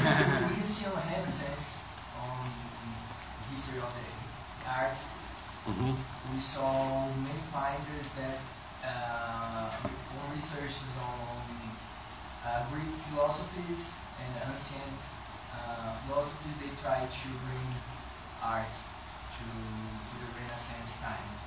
Um, with this botanical intelligence coming from psychedelics like mushrooms, as we can see. Say that a bit again. The last bit. with this botanical intelligence that come from this experience, Uh-huh. uh, I can see like Jason Castillo is a painter from Colombia, and he's doing like um, uh, curanderos painter, and with the the mind of um, an animal, like an owl or a, a tiger, and in a parallel with the Renaissance, we can see like people um, looking for this botanical intelligence and uh, different from the Renaissance. Uh, we are not looking only for the philosophies, but to nature, hmm and, I, and the reflection on art is full of color. Mm, nice. Yeah, I think I think things have changed. You know, um, it's a different kind of renaissance. I mean, there's a psychedelic renaissance. I don't know if that's equivalent to the renaissance, but uh, I, I- think there's a different way of seeing things. You know, uh, we're only now in within the Western Academy, you know, con- contemplating plant consciousness, for instance. You know, uh, we've only recently considered animal consciousness. You know, like, uh, uh, and uh, so ideas about panpsychism and also kind of like intelligence in other species and you know even in plant species is, is, is kind of seriously being considered in a way perhaps it wasn't considered before in kind of Aristotelian thought, you know, there was like different levels of soul, and plant soul was not quite as the same level as animal soul, and human soul was even more. So I think that there is there is some changes. Uh, and as for people's perspective, yeah, I mean, these experiences of, of becoming another species under the influence of psychedelics is, is, is actually quite common. You know, people feel like they've transformed into a, a jaguar or a, a tree or uh, you know some other uh, species of being, uh, and feel like they're getting a first-person perspective on, on, on the reality of another species, which uh, can be a very profound experience, you know, and change people's connection and relationship to nature. So I think these changes of people's eco consciousness, how they relate to nature after taking psychedelics, is probably due to these transpersonal experiences of like transforming into an animal or a tree or having a communication with a with a plant or whatever it might be, which are actually I've got some data are, are quite common. So I think it's these these uh, transpersonal experiences that people have, whether they're real or not, you know. And I don't think that The important is the experience, I think. Absolutely. I mean, you know, uh, traditionally these experiences, if you are to, to start talking to plants or saying I turned into a jaguar, you know, traditionally and, and even now people would say, okay, go and see a psychiatrist, you're obviously mad, right? But what, what's more mad? Uh, like uh, destroying our ecosystem uh, at a very fast rate so the, the planet becomes uninhabitable and we're losing species at such a rate that they may all be gone in the next hundred years, ourselves included. What's more mad, you know, saying I talk to a plant or destroying the planet, right? Whether it's real or not, if it increases your ecological connection, then it's, it's, it's probably useful. David, thank you very much for your Oh, thank you. presentation. Uh, my idea is not exactly to start a debate, but just to propose some questions, Mm-hmm. uh, either to help you expand on some topics uh, you already presented, or to um, bring some other topics of interest uh, in relation to the topics presented. Uh, I think one of the major uh, challenges in parapsychology, the major challenges we have is uh, how to um, design experiments that are, uh, match more closely our personal experiences of ESP and other Mhm. parapsychological experiences. So ecological validity is a huge problem. And uh, in this sense, uh, I would like to ask you to talk more about uh, the first person perspective on the Mhm. study of anomalous experiences. I remember uh, a presentation you gave in Brazil in 2012 at the PA convention uh, about first person parapsychology. Uh, I, I think it was your presidential address Yeah. and, and this was further published in the Journal of Parapsychology. And we also uh, had the opportunity to discuss your your paper in, our group. Oh, great. was very good. Yes, and I'm we are glad you now- said that. yeah, yeah. we are now conducting uh, uh, a study, a qualitative study using autoethnographic, an Mhm. auto- autoethnographic approach in the study of uh, uh, Umbanda ex- Mhm. uh, mediumship experience in, in Umbanda contests. Great. And so we have uh, two groups. One group in which uh, people have mediumistic experiences during uh, the use of ayahuasca, with the use of ayahuasca, and another group in which they uh, had these experiences in Umbanda contest, but without the use of ayahuasca. There are many participants here. Many, many of the experiences are members of our Excellent. group, so they, they are talking about their own experiences in Mhm. the paper. I think this is excellent. Yes, yes. What do you think about this uh, in terms of uh, scientific methodology? Because sometimes we, we hear that this is not science exactly. So it's, it's all about personal experience, so it's not scientific. Uh, what do you think about that? Do you think it, it's possible to uh, develop um, uh, scientific knowledge based on, on personal experiences and how to do this?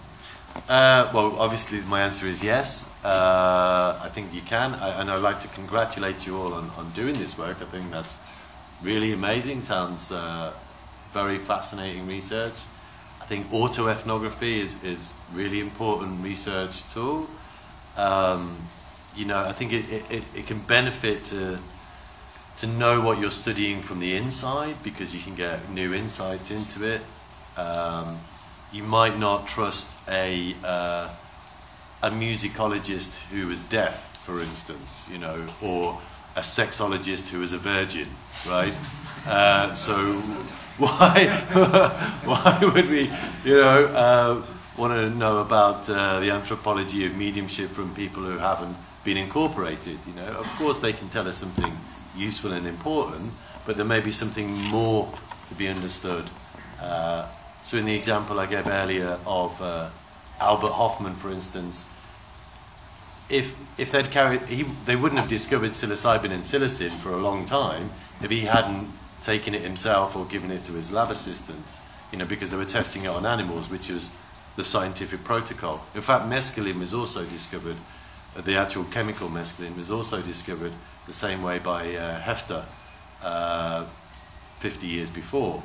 Um, he, he, by taking the alkaloids and taking them Always based himself. on experience, yeah. So, uh, personal experience, bioassay, autoethnography, whatever you want to call it, I think is, is really valuable. Uh, it, it can add more to it. And, and to say it's not scientific, well, it, it's all part of, of the scientific process. Science isn't start and end with one experiment, you know. Uh, but if it can give you a means to, to kind of find avenues, pitfalls, you know, what works, what doesn't work faster, then uh, uh, of course. And I think, uh, I can't even think, there's a lot of medical discoveries as well where people tested them on themselves. Uh, was it penicillin, I think? Uh, penicillin, who was that? Fleming?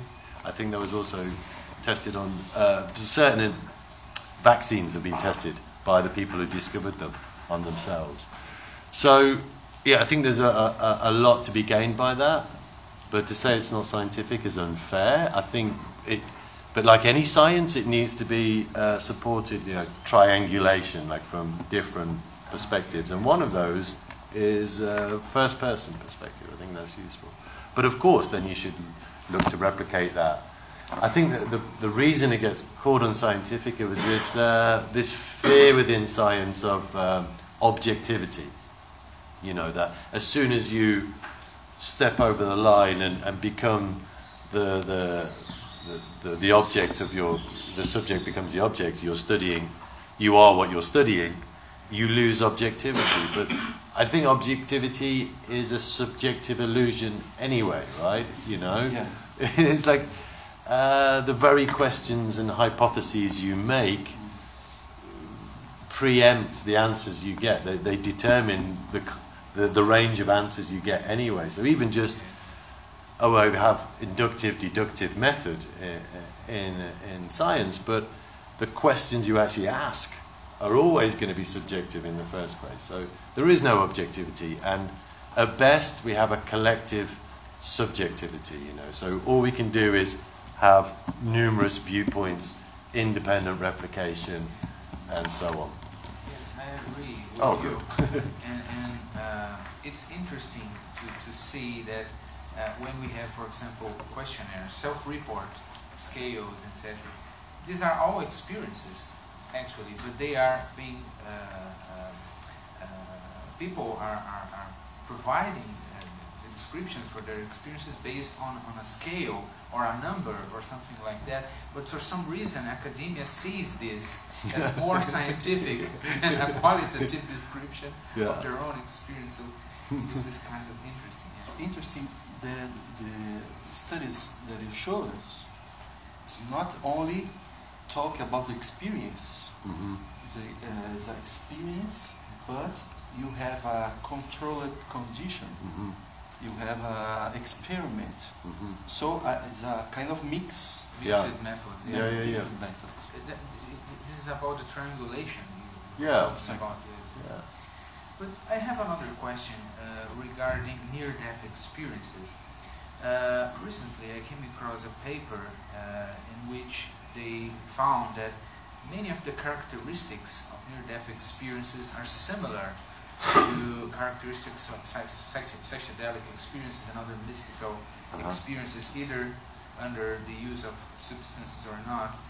And I think uh, if, if the definition for near-death experiences is, uh, clear in any sense, because if, if the phenomenological characteristics are the same, so what exactly is uh, unique Mhm. of near-death experiences?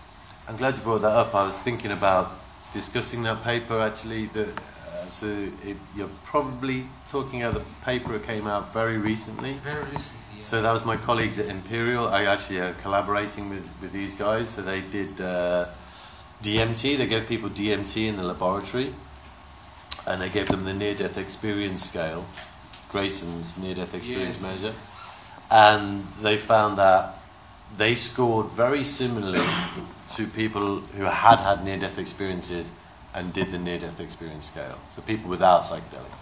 And they went, oh look, there's a lot of similarity here. Therefore, DMT mimics or is a good model for near-death experience. Yeah. To some extent, the problem is um, it's what you lose in the measure that you don't get in the or what you get in the experience that you lose in the measure because so people don't really have life reviews on, on DMT. Okay, I mean, so the phenomenology there is a it's a simple, very simple questions, which uh, which you can are easy to tick the box with a DMT experience, but you know, with a with a near death experience, you have like this life review. Um, it's also So there are some. there are differences. Yeah, there is there's less com- this kind of confusion. You know, people talk about being hyper vivid, like the utter clarity. DMT can be very uh, disorientating, very fast. Um, you also with DMT you get these uh, intense geometric, colourful patterns, which you don't really get with near-death experiences, very occasionally. And so there's like there's a lot of mismatch actually. But if you just look at the measures, and also I don't think it would work the other way around. So if you took near-death experience people, and they filled out, say, the altered status of quest uh, or state of consciousness questionnaire, it wouldn't look like a DMT experience, right? It would be very different. So I think the measures can betray, you know, that they, they can look more similar than they actually are, and that's why you need the qualitative accounts because you'll see that actually phenomenological. In fact, I've got a PhD student starting who's going to do just that. is it? We're going to answer that question. Duas questões, talvez pudesse intercalar com você. Claro, claro, podem fazer, fica à vontade. Douglas, depois você. Uh, thank you very much. Uh, I found the results very impressive. And talking about interpretation uh, of the results, uh, Carl Jung's uh, collective unconscious theory defends that we have uh, recorded in our psyche, uh, I don't know, somewhere, Yeah. uh, all the all the experiences of our ancestry. And if you think about ancestry, we go through species because our ancestry is uh, much uh, younger than uh, human humanities. So I think maybe this can explain uh, the, the, the, the boundness to, to, to, to nature and ecology which you, which you, you mentioned. And also, uh, if we if we travel through time and space, because we have uh, past experiences recorded in our psyche, uh, maybe it can explain also the, the all the, the uh, experiences of seeing what is what we are not seeing and knowing what we. What do you think about uh, of this? So uh, Jung's concept of the collective unconscious. Yeah, I see um, some parallels there with you know morphic uh, fields, like uh, Sheldrake's idea of this, like this morphic fields he calls them, and uh, that th- there's some kind of imprint of consciousness that remains after the experience, right? So that there's like a, a collective unconscious, a repository of all consciousness that ever was and maybe even may ever be. May ever be. Um, so Sheldrake's theory of fields, morphic fields, doesn't really deal with precognition or backwards time causality very well, and I'm not sure Jung collective unconscious particularly speaks to that either.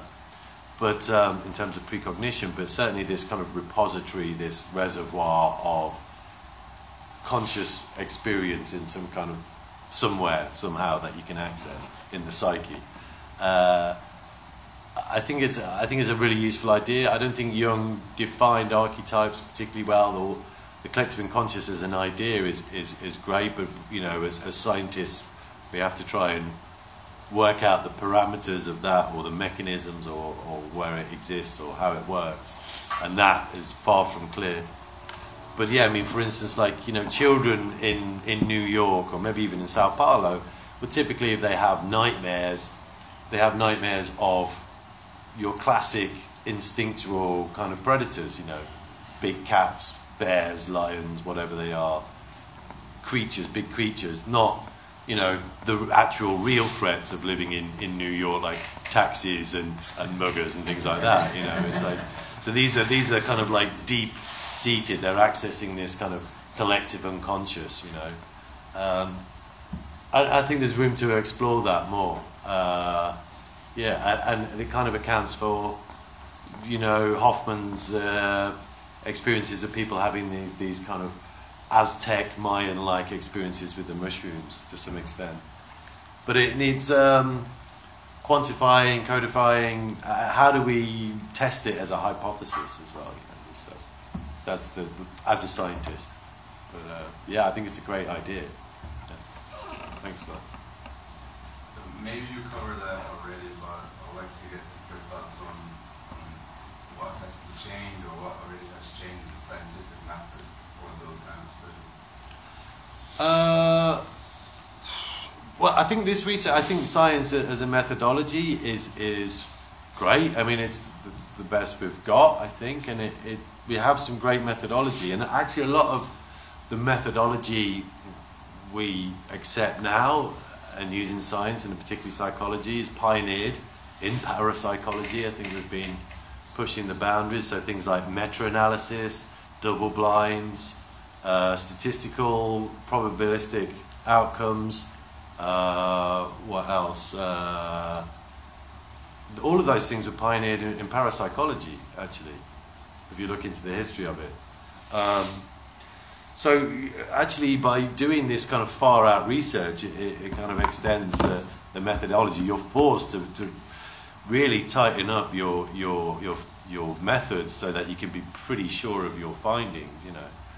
Uh, and there's no such thing as a perfect experiment. You, you know, you can only interpret it and say, okay, this is the likely out, the likely interpretation, or maybe we need to look at this to rule that out. So the, the methodology is always developing, and I think science is, is a good method.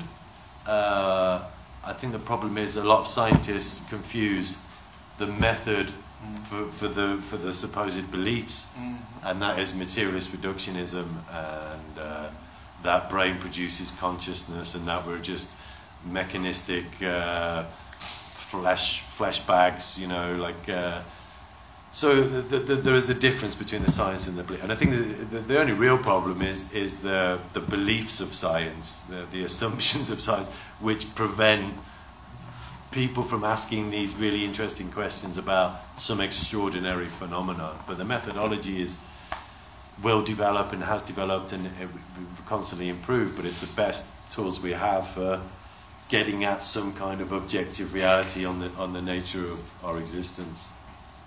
We have uh, reached extraordinary results even with the methodology that people say is reductionist. Yeah, yeah. So even the problem is not the methodology. No, the problem is not the methodology. Even no. Using the most rigorous and traditional methodology, we have anomalous effects or results. Yeah.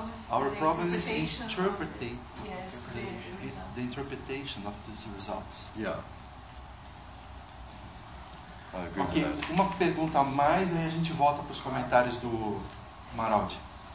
Uh, I don't, I don't know if I really understood that part about pragmatism in the first person mm. we talked about. Uh, I, I remembered about Michael Harner concept of cognoscentrism. Yeah, uh, same thing. Yeah, same thing. Same thing. Was that Harner? Was it Tar. It was Harner. Yeah, Oh, Grof also. I think Grof called it pragm- uh, pragmacentricism. maybe. uh, Yeah, sure and uh, Harner called it uh, cognoscentrism. Cognoscentrism, It's yeah. the same thing, yeah. Fine. And what other ways you see today, other than psychedelics, to produce knowledge in another state of consciousness, not the usual state? I think any state, you know, uh, uh, there's there's an inherent prejudice, you know, in uh, culturally. Like uh, Charles Laughlin is a anthropologist, anthropology anthropologist of dreaming, uh, but also one of the first neurophenomenology researchers. And he says, you know, Western culture is like uh, monophasic. He says we only really value one state of consciousness, and that's the coffee, coffee-fueled, sober, working, productive state of consciousness. Uh, other cultures are, are, are polyphasic. You know, they value other states of consciousness. You know, through ayahuasca or through trance possession or through dreams. Uh, and so that translates also into our science. You know, science is a, a product of a, a monophasic culture. Well, you know, polyphasic cultures do science as well, but they do it a bit differently. You know, uh, so they'll have um, test, retest, repetition, observation, empiricism. They have a lot of the the, the processes of, of, of what we call science. You know, like uh, you you make a brew of ayahuasca, you you drink it, you see what happens. You maybe change some of the ingredients, you see what happens. So it's observation, repetition, uh, uh, empiricism, what what occurs to you through your senses. But they're dealing with some kind of spiritual realm instead of this realm, you know. But it's still a science, right? You know, shamanism still has scientific processes involved uh, just in the West with our monophasic attitude, uh, we've come to think that science is only valid if it's done from this sober, coffee fueled state of consciousness. And, and any insights from any other state of consciousness are what we call hallucination, you know. And for a long time, anything that wasn't in the normal state of consciousness was hallucination. And you didn't need to explain anything more than that. It's just, this is hallucination. It's like a, a, a rubbish bin for, for explanation, you know. It's like, well, that's hallucination. You don't need to say, well, but what kind of hallucination, you know? Is it synesthesia or trance possession or out of body experience or precognition? You know, there's so much more richness or just a, a delusion of grandeur or whatever it is, you know. We, just to say everything's hallucination is, is not an explanation. It's, it's uh, explaining away. So we should be, and also the insights that can come from those states. So in my talk this morning, uh, I talked about innovations and discoveries. Uh, there's a long list of, of Nobel Prizes and inventions have come from dreams. There's also at least one, probably several, Nobel Prizes have come from, um, in science, have come from psychedelics. Uh, Kary Mullis' discovery of polymerase chain reaction, possibly the discovery of the DNA double helix, uh, Kekule's discovery of uh, benzene. Uh, Mendeleev's uh, discovery of the periodic table came through dreams. And in fact, you can plot everything we know about genetics now wouldn't have, wouldn't have been possible without um, Kary Mullis taking LSD or Francis Crick taking LSD or Kekule having his dream or Mendeleev having his dream. All of those things were necessary steps to get to where, we understand what we do about genetics now. So altered states are important for, for discovery, innovation, uh, insights, and, and maybe we can do science from within the altered state as well. I'm sorry, what's the name of the anthropologist dreams? Uh, Charles Laughlin, L A U G H L I N. This is a Scottish name, Laughlin. Loch, Laughlin.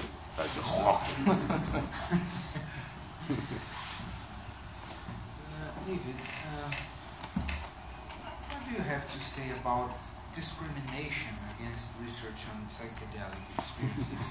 do you think there is still much discrimination against this research topic. What is your experience in this regard? I think there may be some uh, discrimination against the psychedelic experience, but I think it's um, I think it's one of those things where it's like a kind of meta discrimination. It's like uh, I can, I just made the it. topic itself. Well, like people think th- that they should like there should be a taboo about this, but they don't necessarily personally believe that. So, for instance, um, my colleagues don't really care what research I do, which is great, uh, and they don't really pay any attention either, which is also great most of the time in my department. But then I put on this uh, psychedelic conference. Um, at the Breaking u- convention. Breaking Convention, thank you very much, at the university. And the, uni- the, the media press guy at the, the university put it on the, the university news uh, on the webpage. And so, so my colleagues read that apparently. And they were like, oh, you know. And so I'd get this uh, one by one, I'd get this knock on the door, and they'd look, the door would open and they'd, they'd look like this. And they'd go, hey, this conference, it looks really interesting. Did I ever tell you the time that blah, blah, blah? but they would all check first, you know, they'd like this, just make sure no one else is around, you know. The same happens here. the same with parapsychology, exactly the same, yeah. So with parapsychology and psychedelic, so people will think, oh, you know, this is taboo, I can't share this with other people. So they think, because they never share their experience, they think everyone else thinks the same as well. Everyone thinks, oh no, but that's taboo, you can't talk about that. And actually, it's very difficult to find people who have a, a negative opinion. So we tried putting on debates at our conference, our psychedelic conference, of people who had, you know, were negative things to say about um, psychedelics. From an academic perspective, you can't find them. We just couldn't find. We couldn't get any debates going. We eventually found one guy, and it became like a, you know, it was seemed unfair to have one guy on a panel saying, "No, this is bad," and everyone else is going, "Well, no, it's not." So it's, it's. I think opinions have changed, but the perception of people's opinions is still changing. You know, people think that they should have a, a negative opinion. I have just a final question about the future of parapsychology. What do you think that our the field parapsychology, anomalistic psychology, whatever we may call it, uh, what will be the future future of this research field, and what what we have to do to help the field to stay alive? Because you showed some interesting, significant results from your own experiments, and uh, we have many other examples in the literature. We also have some cases in which the experiments failed. Yeah, but yeah. This does not mean that we don't have interesting uh, results. Uh, so, what to do with this? Because we have some interesting data. Uh, we have authors, for example, such as Dean Radin, who is devising a series of interesting theoretical uh, interpretations and uh, possibilities of possibilities of explanation for the data, but for some reason academia simply does not listen. academia in general, I mean, because we have many scientists individually that are interested in these Mhm. topics. What do you think about it? In in England, in England? in England, you you have a oasis of academia openness. Yeah, yeah, yeah, yeah. Yeah, it's true. I think so. Uh, to some extent, yeah. So what happens? What's going to happen to parapsychology in the future? Yeah. Let me just take some DMT and I'll, I'll tell you. um, Use some uh, so I, I think, I think, um, yeah, I think things will hopefully improve. I think that there is still prejudice about. I mean, okay, so when I did my PhD, you couldn't do research on psychedelics in the UK.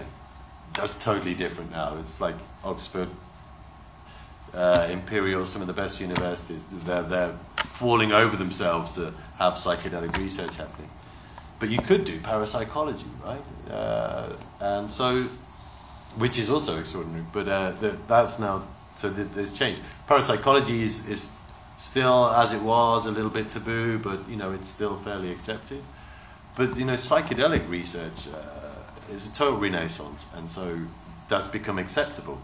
So I think it's it's just a matter of making this kind of the change within the the mainstream. And I think like the same thing. There's a lot of people who actually my colleagues, uh, most of them aren't skeptical about parapsychology at all. They see the the methodology is very good. They always say, okay, if you want to do good methodology, go and work with these guys because they know that you, you've got to be really tight on this and this and this. So um, I think our, our data speaks for itself, but I think there's a few very vocal, like gatekeepers, you know, the people like uh, very uh, noisy skeptics who, who make a lot of um, unfair claims about it, you know, kind of say, oh, it's just pseudoscience and all this kind of stuff, without actually giving any good evidence of that. Just uh, it's like armchair criticism, right? Which which they they won't engage in, in legitimate debate based on the data and the evidence, right? So it becomes it is verboten, you know. You just you, it's just not allowed. And and I think when it, it needs time for opinion to change, I think you know, um, and that may be difficult um, because we, we're not getting we're not getting like big obvious effects, right? We get nice, consistent, statistical but subtle effects which kind of replicate over time and time. And it and it's improving science, you know.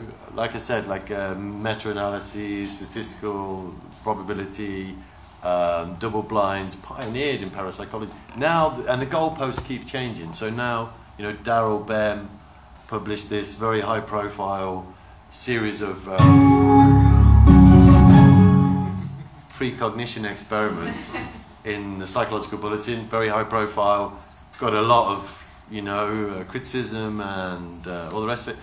The best uh, argument that people could come up with was that there's something wrong with how we do statistics Yeah. in science. It's like okay, frequentist statistics, looking at significance value, that's just no good anymore. If we can have, and then people would use this as an example, if we can have positive, you know, ESP findings, which like repeated experiments, and you still get significant results. There's something wrong with this kind of statistics, and we need to start using Bayesian statistics instead. So they just keep moving the goalposts. Yeah, Who but is this? well, yeah. Psychology. Yeah, yeah. Yeah. But Bayes is based on uh, there's a subjective uh, interpretation. You have to say, okay, how unbelievable is uh, you know what how what how, you have to say in advance what extreme you want to go to to accept. So you basically say, well, ESP is impossible, therefore we set our priors that we'll only accept it if it's like this kind of significant, you know. So it's like uh, they're just uh, moving the goalposts. But it makes uh, the whole scientific process tighter and tighter. And if eventually, at some point, there's nowhere left to go, they'll have to accept the data, you know, at some point. Uh, it might take a while. It will happen. I think so, yeah, I think so. And uh, I think just uh, in terms of how we should conduct ourselves, as I think as as you are now, you know, Wellington here got his post, bringing through PhD students who are now getting doctorates and getting their own post, and you'll continue and have uh, doctoral students and so on, and just keep spreading. Because in the UK, it's it is uh, relatively accepted. There's many researchers in many universities. Uh, the big problem is uh, funding. It's not different here. but we have FAPESP here. Yes. São Paulo Research Different. Foundation is I'm moving here. helping a lot. Great, thank you so Oh, much. thank you. Yes. Are there any studies or research um, regarding the Stone Age theory? Oh. Because I, I was picturing something like two groups of apes. One have fed mushrooms occasionally, and the other not, and see how their social interaction between each group. Um, how, how does it affect? Yeah. So is there any kind of study similar to that? So the stoned ape theory, I mean, uh, well, there's a kind of couple of parts. So the, the stoned ape theory was Terence McKenna that, uh, you know, our primitive ancestors early hominids uh, discovered magic mushrooms and uh, then kind of gave rise to kind of cognitive leap. Yes, they were following the herds because that's where the mushrooms. and the mushrooms come from that. But there's there's a couple of interpretations. So one is that there was like uh, intellectual cognitive uh, cognitive leap and, innovation, right? So like the process of development of humanity, but also specifically he said there was um, language evolved through the use of uh, maybe eating magic mushrooms, our ancestors, and I think he specifically said through synesthesia, so that uh, it got to the point where you know our caveman ancestors take some mushrooms thinking it might be food and suddenly you know they can they go ugh and ugh looks like a stone and like ugh now the stone is ugh you know. And so you could you could see what you're can you see what i'm saying? Yeah, if you could see what you're saying uh, that you allows you to give uh, sounds for, for concrete objects to kind of create nouns. I mean, it's a really nice idea. That's probably impossible to to prove, certainly, but maybe difficult to test. Um, really interesting, but I don't know. And also the innovation stuff. I mean, you, I suppose you could get a bunch of apes and, and give half of them psilocybin and half of them not, and, and see how they develop. Uh, but it may take a long time, you know, to evolve, for them to suddenly come up with a Apple Mac. Uh, but I'd say, and as I said earlier, I think innovation. We have a history, at least, you know, of innovations and inventions and, and Nobel prizes coming through altered states of consciousness. You know, uh, we have some experiments showing that it does increase divergent thinking and creative problem solving. You know, so you can say, okay, there's some evidence for for the fact that altered states even psychedelic ones, maybe especially psychedelic ones, are useful for cultural innovation. Yeah. Uh, but yeah, to test his actual theory directly is quite difficult. But it's a nice idea. He gave. A, he was a good speaker, at least. Have you ever come across any good framework for this is maybe less scientific, but for systematize all the knowledge and all the information you get from uh, outer consciousness experience uh, and bring that back? Because yeah, I know that this ancient civilization, especially in the history of shamanism, they would have that sort of like political art process to bring that back to, to their communities and all that. Do you see any kind of sort of for modern day? Yeah, it's called Silicon Valley. I mean, I mean, Silicon Valley was born out of, of the use of psychedelics. You know, there's that book, uh, What the Dormouse Said, uh, which I mentioned. Did I mention that now or this morning? I'm, I'm losing track. This morning? This morning, okay. uh, so, you know, personal computing industry was born out of the use of psychedelics. Steve Jobs, Apple, he took LSD, said it was one of the most important things he did. Bill Gates took LSD. Uh, maybe wasn't so important to him, and hence why Microsoft aren't as good as Apple, you know. But uh, according to Steve Jobs.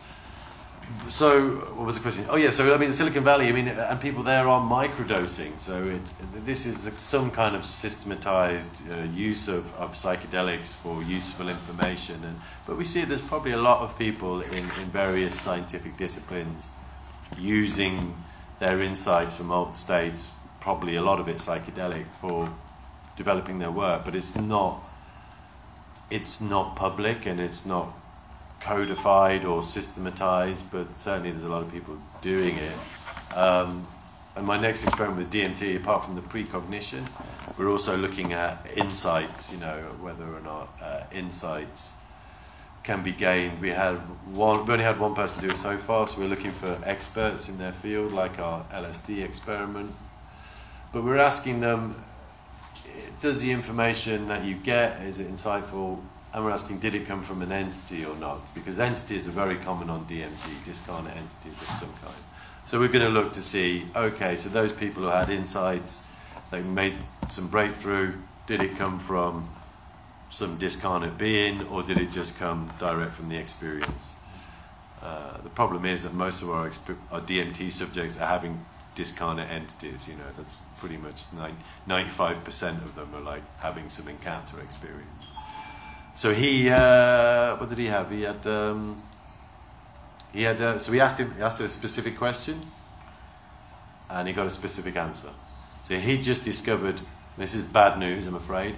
He just discovered as much as we have plastic nanoparticles in, in water, in the water supply, we have plastic nanoparticles in air. He's just discovered that in air, in the air, there's like micro plastic fibers in the air everywhere, uh, thanks to our use of plastics.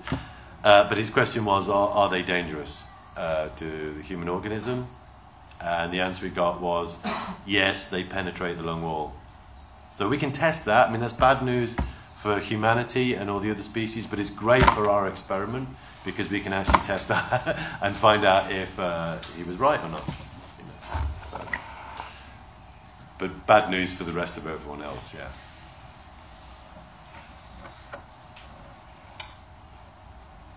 Okay. On that cheerful note, at least my experiment works. I'd like to thank you very much Thank for you. your Thank brilliant Thank you. conference.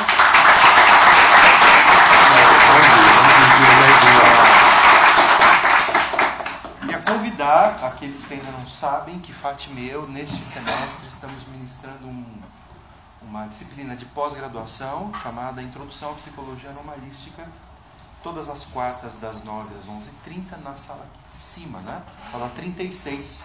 Então, aqueles de vocês que tiverem interesse em manterem-se ah, alinhados a esta temática, sejam bem-vindos à disciplina também. Ok? Ok, então um aplauso mais para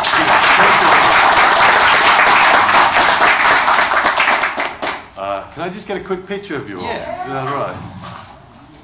We should take the picture together. Maybe, yeah, we can do this. Thank you very much, Sao Paulo. Thank you. Let's try a big photo. Yeah. Todo mundo vem pra frente, eu acho que vai Acende a luz daqui. tentar isso. That. I had a big deja vu as you were speaking. I was curious to see what you think of it. When you said you had to test it on yourself, like, what is going on? I've seen it. Like, the, yeah, I deja vu sometimes. Yeah, yeah. Like, cool, man. A Rádio Emergir é uma iniciativa do Portal Emergir, um projeto que tem a missão de explorar e disseminar informações sobre o paradigma da complexidade. Caso você queira saber mais sobre isso, acesse emergir.co. Obrigado por nos escutar e, se puder, por favor, ajude na divulgação desse material. Por aqui, seguimos em frente em rede. Até a próxima.